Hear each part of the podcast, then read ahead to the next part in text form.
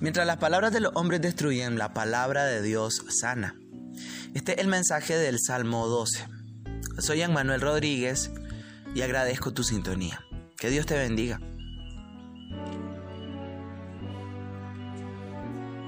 Los pecados de la lengua siempre han sido ese deporte maléfico universal. Siempre, siempre, siempre. En la época de David no era la excepción.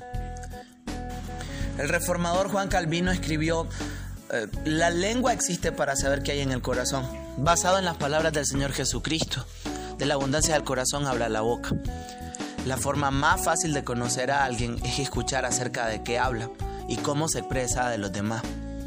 Una persona llena de gracia sacará gracia. El buen hombre del buen tesoro de su corazón saca buenas cosas. El hombre malo no puede ser de una manera diferente. Tan simple como eso. Proverbio no miente al decir de que las palabras de algunas personas son más destructivas que el golpe de una espada.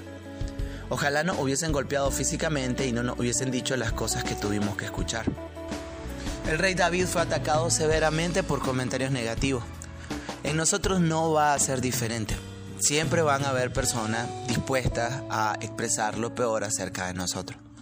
¿Cómo responde David? Bueno, echemos un vistazo al Salmo 12. Verso 1. Salva, oh Jehová, porque se acabaron los piadosos, porque han desaparecido los fieles de entre los hijos de los hombres. Durante esa época David encontraba una escasez de personas de una sola cara, personas sin hipocresías, personas sinceras. ¿Ha cambiado el panorama? Usted contésteme.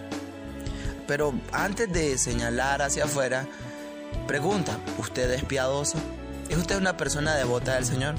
Segundo, ¿es usted fiel? ¿Es usted ah, una persona que ama al prójimo y que nunca se va a aprovechar de ello?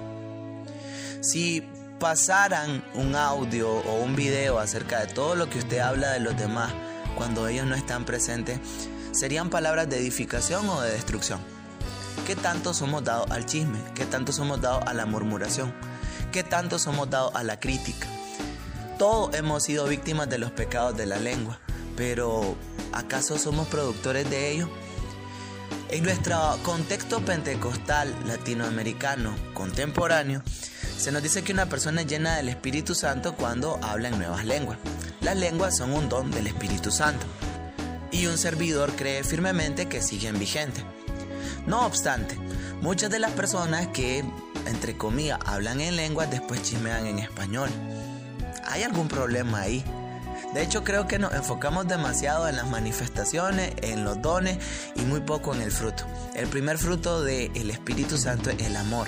Si yo no reflejo amor en mis comentarios, es de balde que yo eh, presente tal o cual don. En el caso, en mi caso particular, Manuel Rodríguez, mi don es predicar pero de muy poco sirve que predique las escrituras, que las trace bien, que las explique con claridad, si mis comentarios respecto a las demás personas siempre son destructivos. Recordemos, es por sus frutos que los conoceréis, no por sus dones, no por sus manifestaciones, por su fruto. ¿Qué fruto está produciendo tus palabras, tu lengua? Salva, oh Jehová, porque se acabaron los piadosos, dijo David.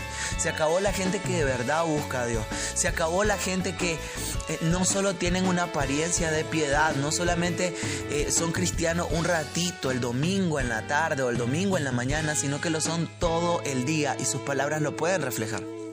El libro de Santiago, en el capítulo 3, dice que si una persona es capaz de refrenar su lengua, este es un varón perfecto. Y recordemos que es a eso que aspiramos por la gracia del Señor. Aspiramos a llegar a la estatura, al nivel de Cristo. Y eso se refleja en nuestras palabras. Jesús dijo, aún de toda palabra ociosa darán cuenta los hombres en el día del juicio, porque por tus palabras serás justificado, por tus palabras serás condenado. Si hoy nos tocara comernos nuestras palabras, ¿Moriríamos o viviríamos? Examinémonos. ¿Somos piadosos? ¿Hablamos lo positivo del prójimo? Cuando nos toca corregirlo, ¿hablamos con la persona y no de la persona? Esas son buenas preguntas para hacerse. Si usted está en un culto lleno de la presencia de Dios, ora y, y, se desmaya bajo la presencia de Dios, pero después se levanta a criticar al vecino, a criticar al pastor, para mí que se tiró, hermano. Así que, sin duda alguna, debemos de analizarlo. La mejor forma de saber qué hay en nuestro corazón, atendamos a nuestras palabras. Somos realmente piadosos. En la época de David no había. en la, en la época actual existen. Después habla acerca de los fieles de entre los hijos de los hombres, eh, mientras la piedad eh, hacia Dios, la fidelidad entre seres humanos. ¿Es usted una persona confiable? Muchos nos quejamos de que no tenemos amigos, pero ¿es usted un amigo? Cuando alguien a usted le comparte un secreto, ¿es usted una persona discreta? En la época de David había muy poco. De igual manera, utilice la sabiduría. No todo el que dice ser amigo es amigo. No todo el que dice ser una buena persona, una buena persona. Existen las buenas personas, sí lo existen. Existen también las personas leales, sí existen. Eh, por ahí hay un canto que dice, amigo solo hay uno, y se llama Jesucristo. Yo no estoy de acuerdo con ese canto porque proverbio habla de que sí existen los verdaderos amigos y la Biblia no miente.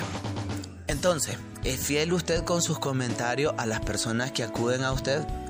¿O es una persona dada a la crítica? Antes de voltear a ver hacia los demás, examinémonos primero nosotros. Jesús dijo, primero tenemos que sacar la basura de nuestro ojo para poder ver bien y hablar de la basura o sacar la basura del vecino. Miremos la descripción de la gente en la época de David. Se parece, es un retrato de... La Biblia no es ni antigua ni moderna, la Biblia es eterna, es eternamente válida. Verso 2. Habla mentira cada uno con su prójimo. Primer pecado de la lengua, la mentira. 8.44 de Juan. Jesús dijo que el padre de la mentira es Satanás. Usted puede maquillarla, puede llamarle mentira piadosa, media verdad, etc. La Biblia le llama mentira. En la lista de las personas que irán al lago de fuego por la eternidad aparecen los mentirosos. ¿Es usted una persona dada a omitir la verdad? ¿Es usted una persona dada a alterar los hechos para su conveniencia? Al Señor no le agrada eso. Hablan con labios lisonjeros. Segundo, que una persona lisonjera una persona salamera, una persona que te elogia buscando algún beneficio. Eh, un servidor tiene que admitir, yo desconfío demasiado del el exceso de flores, el exceso de elogios. Cuando alguien es demasiado, yo digo, mmm, algo está buscando. Porque la experiencia me ha demostrado que la mejor forma de decir las cosas es hacerlas, porque cuando uno las hace, ellas se dicen solas. Si yo vivo diciéndole a alguien, vos sos mi amigo, mi hermano, la mejor forma de decir eso es demostrarlo. ¿Sí? Eh, eh, obras, no palabras, dijo alguien por ahí. David dice, hablan con labios lisonjeros y con doblez de corazón. Siempre tienen una segunda intención. Siempre en todo lo que dicen, en todo lo que hacen, están buscando algún tipo de beneficio. Una buena forma de probar una amistad es corte el beneficio que tiene esa amistad respecto a usted va a ver las verdaderas intenciones. En el verso 3, el Señor dice, Jehová destruirá todos los labios lisonjeros. Hablemos de los predicadores. ¿Qué es un predicador lisonjero? Un predicador lisonjero es alguien que le dice a usted lo que usted quiere escuchar y después obviamente le va a pedir que le dé dinero. Eso es una regla infalible. Tú vas a, este el 2020 es tu año, vas a tener un carro nuevo, este el año en el que usted que eternamente soltero alguien va a tener ceguera y le va a hacer caso y va a cumplir tu sueño. Ese es un labio lisonjero. Ahora, eh, en Proverbios también aparece que es mejor aquel que dice la verdad, aunque en el principio duela, que aquel que es lisonjero, porque a la postre va a terminar eh, aborreciéndolo. Eso dice uno de los proverbios. Así pues, eh, siempre es mejor la verdad. Es obvio que la verdad hay que decirse con mansedumbre, con amor. No siempre es posible. Hay verdades que hay que decirla de golpe y porrazo, pero siempre es mejor la verdad que estar este, halagando a una persona a costa de sacar algún beneficio.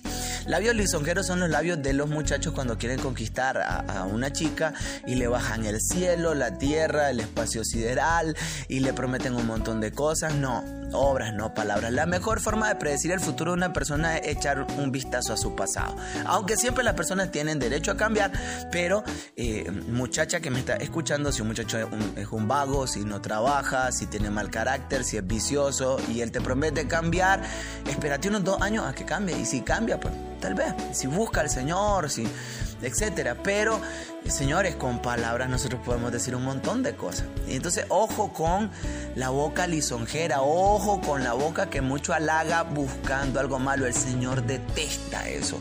El Señor detesta la doblez de corazón. El Señor detesta la segunda intenciones. Al Señor no lo podemos engañar y deberíamos con el prójimo ser honestos, dice la Biblia. Después dice, y la lengua que habla jactanciosamente. Aquí viene otro pecado de la lengua, jactarse. La Biblia dice, alábete el extraño y no tu propia lengua. Cuando usted escucha a una persona promocionándose a sí misma, esto es común incluso en la iglesia evangélica. ¿eh? Alguien que yo soy aquí, el súper espiritual, el súper... Señores, lo que es bueno no necesita tanta promoción, ¿sí? Lo, que es real no necesita tanta eh, etiqueta y que yo acá, Dios detesta la jactancia. El verso 4 continúa diciendo que el Señor detesta a los que han dicho, por nuestra lengua prevaleceremos, nuestros labios son nuestros. ¿Quién es Señor de nosotros? Al Señor no le gustan las personas mal habladas. Al Señor no le gustan las personas que dicen es que yo soy así, a mí nadie me tiene que eh, dominar. Tenga cuidado con ese tipo de expresiones, tenga cuidado con esa arrogancia. El libro de Santiago dice que la lengua es un miembro muy pequeño pero se jacta de grandes cosas y que inflama con el fuego del infierno toda la rueda de la creación. He aquí cuán grande fuego cuán grande bosque enciende, un pequeño fuego. Así es la lengua. Dice que un mundo de maldad. Tengamos cuidado con nuestras palabras. Seamos responsables con lo que decimos. Seamos cuidadosos. Y cuando lo que tenemos que decir no es mejor que el silencio, pues callémonos, hombre. Porque nos vamos a meter a problemas por habladores. El contraste a las palabras de los hombres es la palabra de Dios. A partir del verso 5 se habla acerca de las personas que están clamando al Señor y que el Señor les va a responder. Menciona a los pobres y a los menesterosos. El Señor promete, me levantaré en honor al clamor de todos aquellos que han sido oprimidos por las palabras de los malvados. Quiero enfatizar, eh, eh, eh, ore, ¿sí? Antes de contarle sus problemas a su vecino, a su mejor amigo, oh, por favor, no haga eso. Publicar estados depresivos en WhatsApp, eh, publicar estados depresivos en Facebook, qué cosa más. Los problemas no se van a resolver con un me entristece con un ¿qué te pasa? No, ore. Por favor, ore. Hable con Dios, hable con Él. El Señor está atento su oído a la oración, al clamor de su Hijo. Hable con Él, exponga su corazón. El apóstol nos recomienda, depositen, echen sobre Él todas sus ansiedades porque Él tiene cuidado de ustedes. Oren sin cesar, recomienda. Ore en la mañana, ore a mediodía, ore en la noche. Hable con Dios, desahógese con Dios, derrame su corazón delante de Él. La respuesta del Señor es su palabra. Mientras las palabras de los hombres son destructivas, la palabra de Dios siempre es para el bien del ser humano. El verso 6 es maravilloso. Salmo 12.6 dice lo siguiente, las palabras de Jehová son palabras limpias, como plata refinada en horno de tierra purificada siete veces. ¿De qué te está hablando ahí David? Mientras los hombres utilizan las palabras para destruir, yo me aferro a la palabra de Dios. Recordemos los pecados que son mencionados en el Salmo. El Señor no comete esos pecados. En el verso 2 habla acerca de la mentira. ¿Acaso el Señor es mentiroso o su palabra es mentirosa? Nunca. La Biblia es la verdad. Juan 17, 17, Jesús dice, mi palabra es verdad. Todo lo que la Biblia dice jamás va a ser eh, para tu mal, jamás va a ser una mentira. Por ejemplo, en el libro de Proverbios la Biblia advierte acerca de la borrachera. Y habla y, te dice, no tome alcohol, no tome alcohol, va a terminar mal. ¿Acaso es una mentira? No, los que te mienten son los que te ofrecen alcohol, que te dicen que es felicidad, que es alegría. No, es la Biblia la que tiene la razón. Muchas de las personas detestan los mandatos del Señor eh, porque le parecen que, Dios como que quiere privarnos de la verdadera diversión. Todo lo contrario. los mandatos del Señor son como cerca de protección. Que si nosotros hacemos caso y no nos tiramos la cerca, eh, nos va a ir bien, pero el ser humano no hace caso. Al final la Biblia, todo lo que dice es verdad. Si la Biblia dice que solo Jesucristo salva, entonces deje de buscar a María porque María no salva. Si la Biblia dice que la salvación es solo por gracia, deje de intentar ganársela. La Biblia dice que es por gracia. Créale a la palabra de Dios, la Biblia es la verdad. Otro pecado de la lengua son los labios lisonjeros. ¿Acaso la palabra de Dios es lisonjera? Jamás. El Señor nunca te va a decir cosas bonitas con una segunda intención. Esta es otra forma de mentira. Todo lo contrario, la Biblia no es descrita como un hisopito de algodón, no. La Biblia es una espada que te parte. La Biblia dice todo lo que no quieres escuchar, dice la verdad. Justo cuando estás esperando que la Biblia te diga que sos un campeón y un ganador, la Biblia te dice que sos un pecador y que necesitas arrepentirte. Justo en el momento en que quieres escuchar acerca de que todos iremos al cielo, la Biblia te dice que no, que la mayoría irán al infierno, que la puerta es estrecha, que el camino es angosto y que pocos encuentran ese camino, son pocos los que se salvan. Esa es la verdad. La Biblia es todo menos lisonjera. La Biblia nunca eh, te va a decir algo con tal de hacerte sentir bien. No.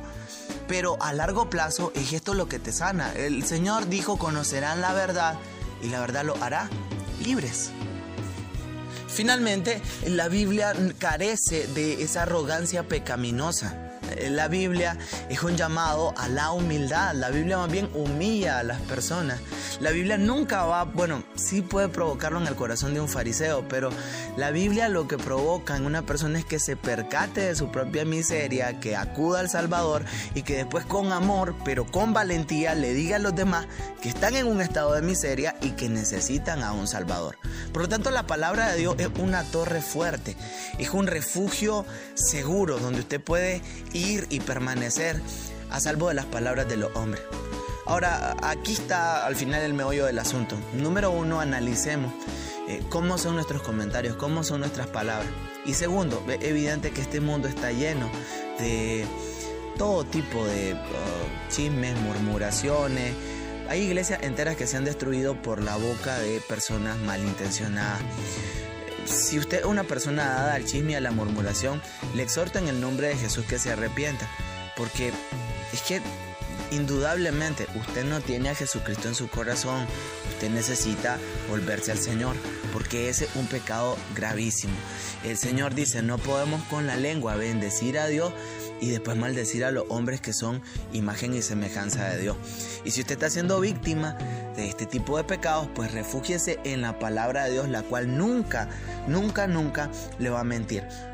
En el verso 7 dice que el Señor nos guardará de esta generación y nos preservará eh, para siempre. Aunque el mundo vaya de mal en peor, el Señor, su palabra, es un refugio eterno y perfecto.